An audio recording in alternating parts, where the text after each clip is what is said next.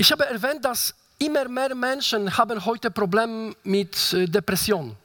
Ich habe gelesen vor kurzem, dass bald kann so sein, dass Depression wird den häufigsten Krankheiten in der Welt überhaupt. Es sind so viele Menschen, die damit Probleme haben.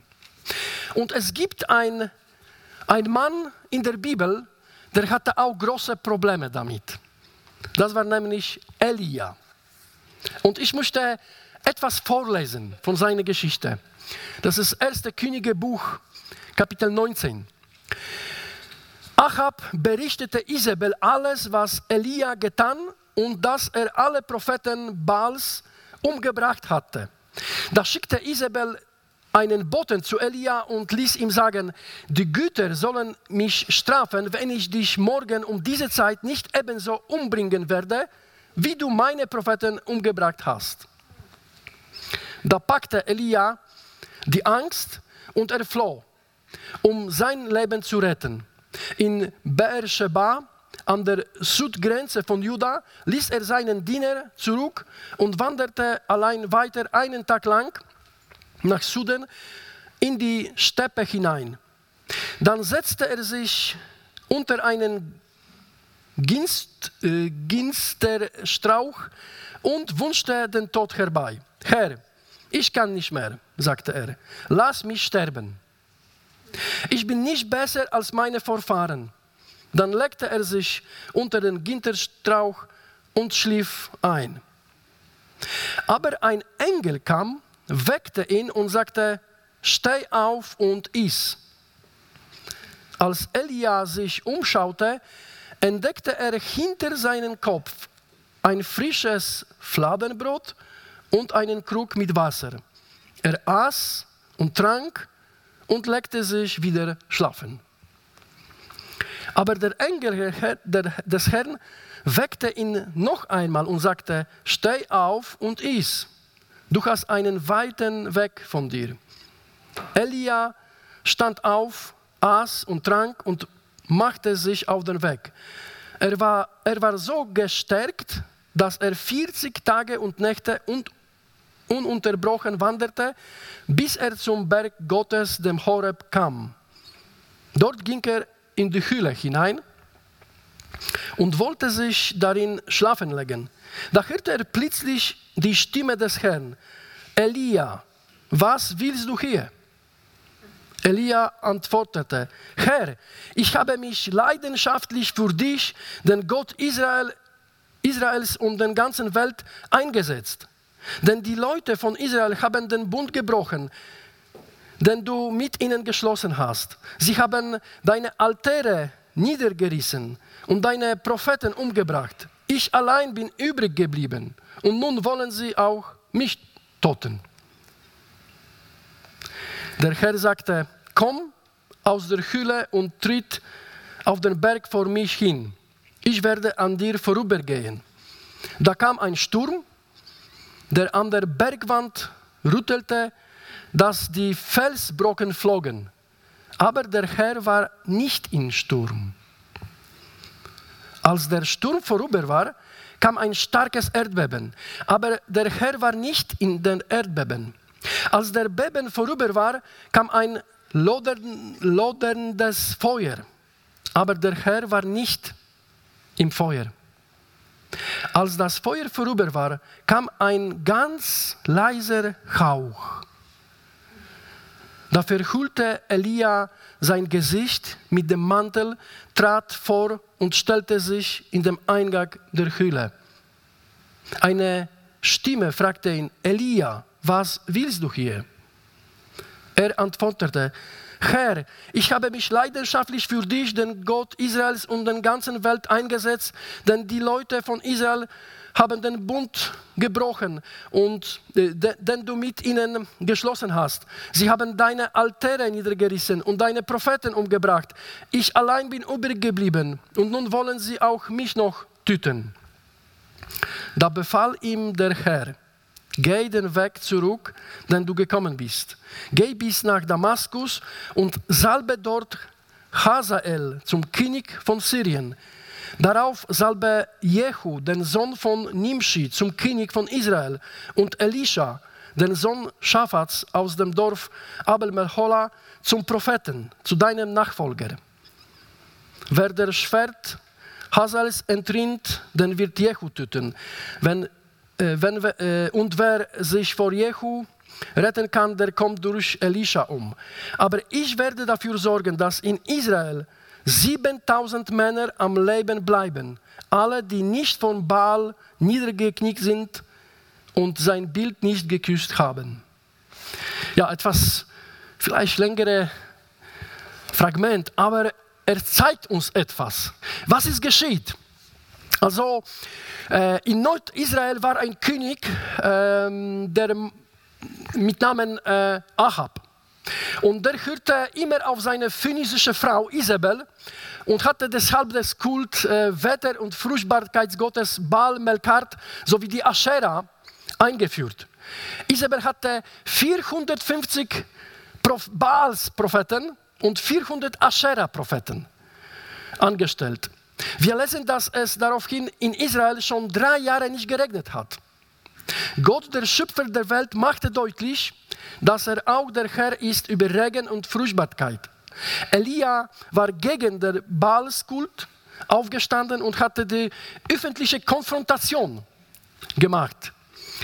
Äh, als die, auf die Spitze des Hügels Karmel hatten die Baalspropheten einen Altar gebaut, ein Opfertier darauf gelegt und den ganzen Tag zu Baal geschrien, dass er de, das Brandopfer anzünden sollte. Nichts war geschehen. Elia betete einmal kurz und wumm. Fiel Feuer vom Himmel und zündete seinen Altar mit dem Brandopfer an. Das versammelte Volk war auf dem Knie gefallen und hatte Gott, Jahwe, als der einzig wahren Gott anerkannt.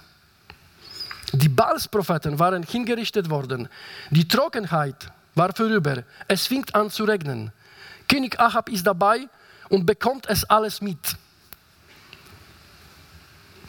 Und jetzt, Ahab kommt zurück zu seiner Frau und ja, und das beginnt diese Geschichte. Ahab erzählt Isabel, was sich zugetragen hat. Und Isabel stößt einen Fluch aus. Ich schwöre bei meinen Göttern, morgen um diese Zeit soll es Elia genauso ergehen wie den Baals Propheten. Elia flieht. Er sieht, Isabel ist noch da und treibt ihr Werk weiter. Eigentlich regiert sie das Land. Ihr Mann Ahab ist ein Schwächling. Sicher wird der Baalskult weiterleben. Israel wird sich weiter von Gott entfernen. Elia ist niedergeschlagen und fühlt sich als Versager. Sein äußerster Einsatz hat nicht wirklich was gebracht. Elia will nicht mal jemand bei sich haben. Er lässt seinen Burschen in den sündlichen Stadt Israels zurück und geht allein, alleine in die Wüste, eine Tagereise weit. Dann setzt er sich unter einen Ginterstrauch und sagt, ich habe fertig. Herr, lass mich sterben. Ich bin nicht besser als die Vorfahren, die vor mir gewesen sind. Ja, äh, es ist manchmal so, dass wenn wir etwas Größeres erleben, eine schöne Konferenz, Gottesdienst, ein Vortrag oder etwas in unserem persönlichen Leben mit Jesus, dass wir dann denken, ah, das ist ja so super, jetzt bin ich so, so äh, kann man sagen, ähm, gewappnet gegen die Anfechtung. Ja, jetzt kann ich alles.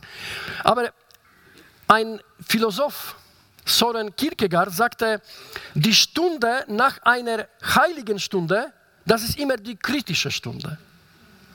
Und das ist oft so, wenn wir nach einem so einem Sieg nach Hause kommen, dann ist plötzlich alles, die Emotionen, alles, und wir sind so offen oft von Anfechtung. Und das ist auch etwas so bei Elia passiert. So großen Sieg und plötzlich entflieht, weil eine Frau hat ihm ja so einen Fluch gesagt. Das Volk hatte begriffen, so etwas Großartiges konnte nur Gott tun. Und sie kehrten ab von ihrem Götzendienst und fingen an, Gott zu loben und ihm zu Ehre zu geben. Ja? Als Isabel vom Angreifen Gottes hörte, löste das bei ihr genau das Gegenteil aus. Nicht Glaube wuchs bei ihr, sondern Hass. Und das wurde Elia zu großer Angst.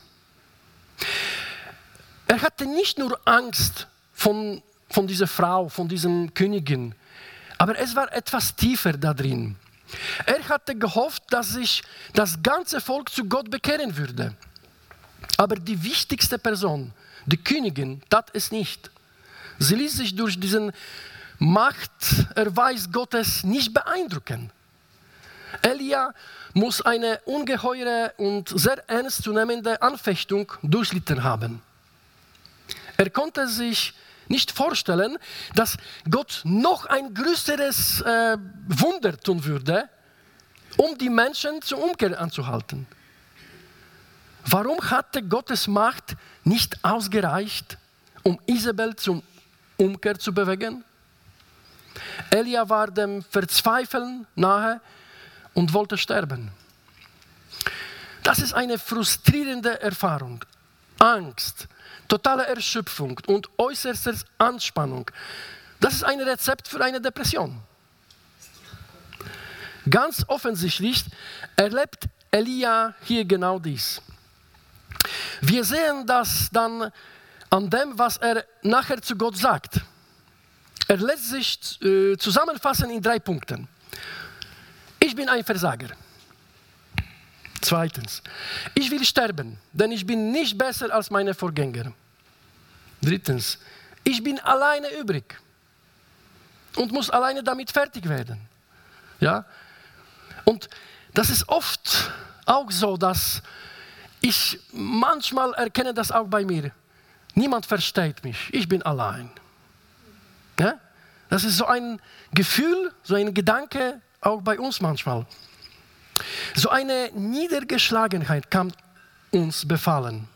Auch wenn wir mit Gott, auch wenn wir mit Jesus Christus leben. Das kann uns auch passieren. Und dann wir sind zu nichts mehr in der Lage.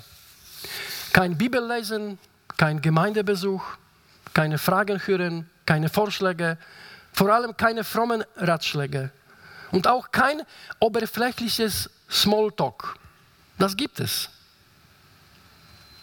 Wie geht Gott damit um? Ein Engel kommt zu Elia. Was sagt er? Äh,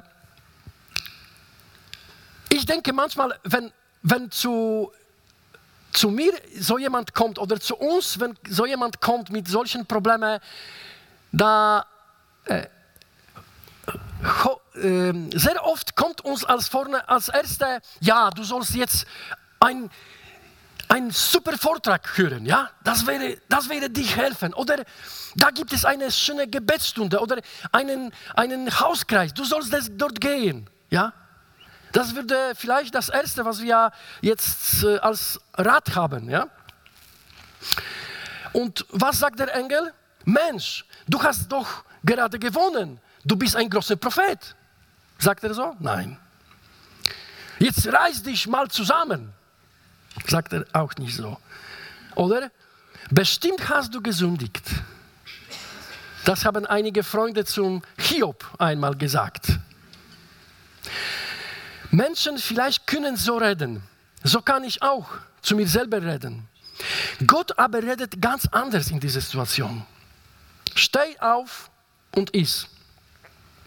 Elia muss gar nichts weiter als essen, trinken und schlafen.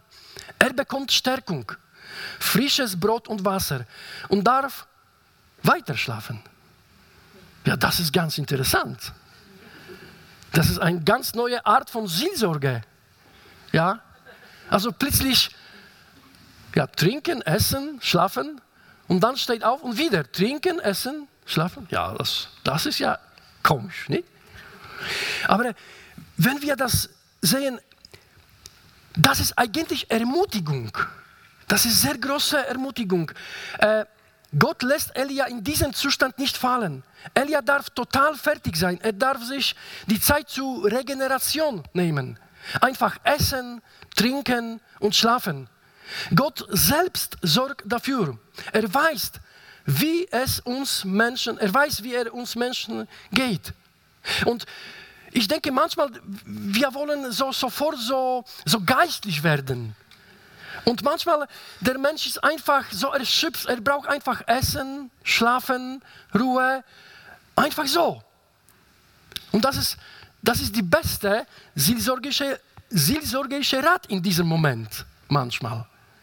Und äh, das ist für mich wirklich etwas ganz Besonderes. Ich höre bei uns oft, ja, das ist so, so ein super Prediger, du sollst unbedingt das hören und das sollst du auch hören und das noch hier. Es ist so viel solchen Sachen. Aber weißt du, weißt du, manchmal brauchen wir einfach Ruhe. Wenn wir so erschöpft sind, brauchen wir Essen, Trinken, Schlafen. Das ist so, so einfach, aber auch so tief. Und das, Gott macht das für Elia. Wir sollten nicht anders mit denen verfahren, die etwas Ähnliches erleben wie Elia. Ermahnung, Zurechtweisung, das Suchen nach geistlichen Fehlern, wäre hier fehl am Platz. Das ist nicht das. Die Schwachen müssen getragen werden, lesen wir in der Bibel. In 1. Thessalonicher 5, 14 lesen wir, ermahnt die Unordentlichen, tröstet die Verzagten, tragt die Schwachen. Die Schwachen müssen einfach mal getragen werden, nicht eingespornt. Genauso geht Gott hier mit Elia um. Auch wenn ich zu Jesus gehöre, kann mich so etwas befallen. Bei Jakobus lesen wir, Elia war ein Mensch mit Gemüts, Gemütsregungen wie wir. Deshalb kann auch, das auch uns passieren. Plötzlich erscheint mitten im Leben diesen Gefühl, ich kann nicht mehr, ich bin ein Versagen, ich bin allein. Ich hätte nichts dagegen, wenn ich weg wäre für immer. Vielleicht fahre ich im Auto und denke, wenn jetzt ein Frontalzusammenstoß passiert, das wäre eigentlich gar nicht so schlimm. Das gibt es auch bei Christen. Dann soll ich wissen äh, und, vor mir, und mir vor Augen halten, ich bin nach wie vor in Gottes Hand. Er lässt mich nicht fallen. Ich darf ausruhen. Ich bin von ihm gehalten und wertgeschätzt, egal ob ich jetzt etwas leisten kann oder nicht. Er erwartet nicht von mir, dass es gleich wieder weitergeht und ich baldmöglichst wieder was leisten kann. Er wird mir zu seiner Zeit ganz neu begegnen. Zu seiner Zeit. Ich darf dazu stehen, dass ich jetzt selbst überhaupt nicht mehr kann.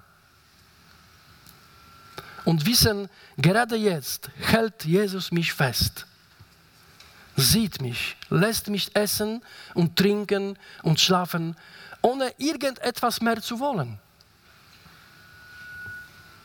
Als der Engel wiederkommt mit Essen und Trinken, kann Elia wieder aufstehen.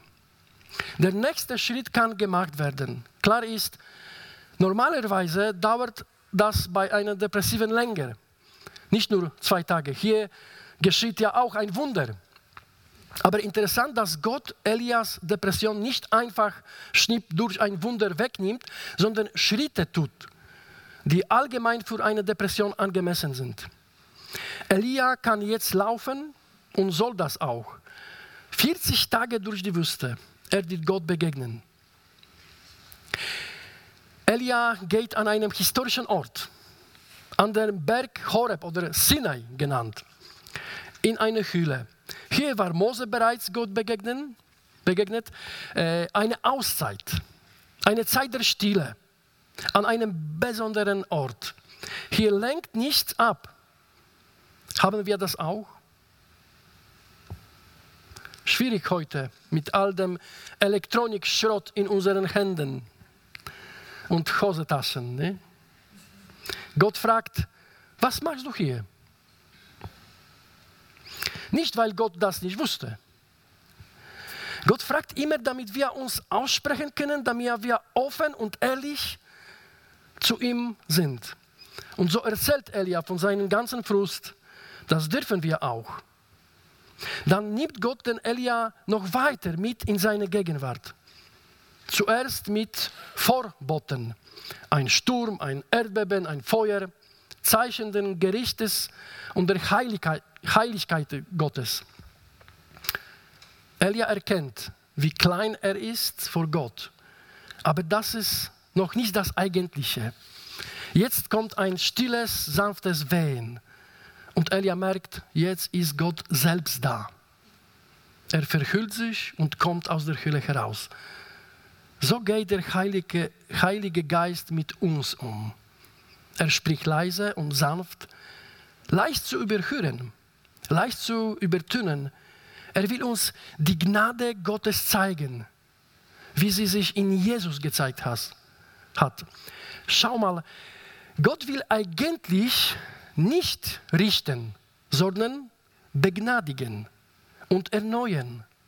Wenn er richtet, dann um zur Umkehr zu führen.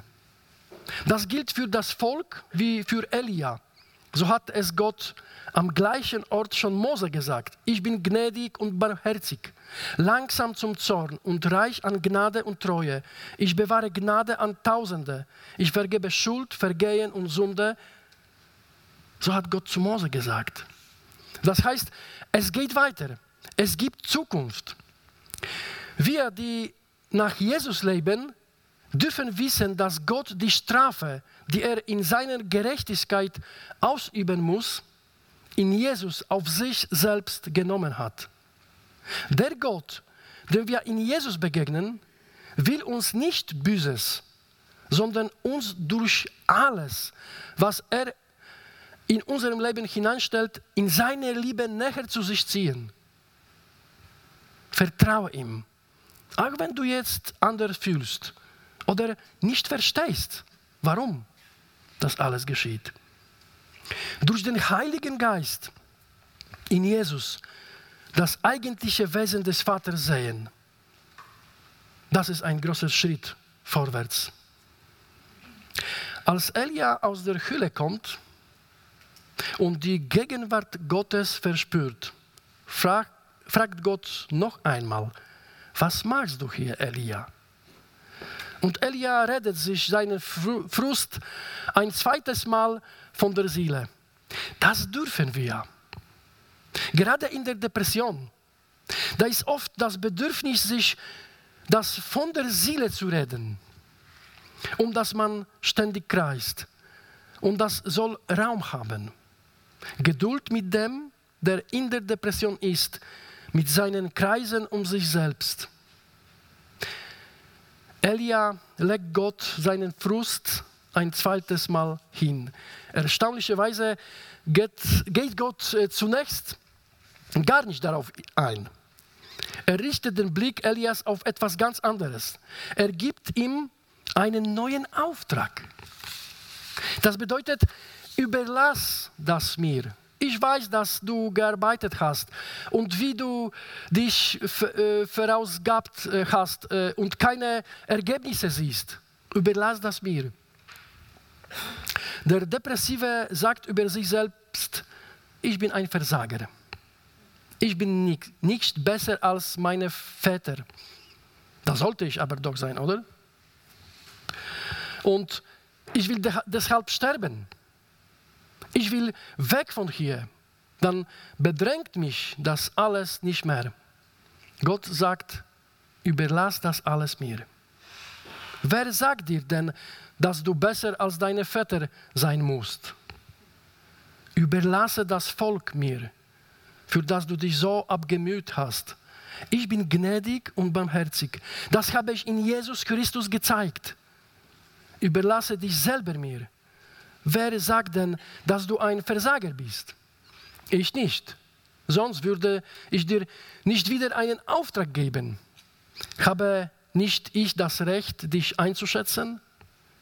Solltest du nicht mein Urteil einnehmen? Kommt los von dir selbst. Und Elia bekommt einen Auftrag. wir sagen, wir sollen an Gott glauben.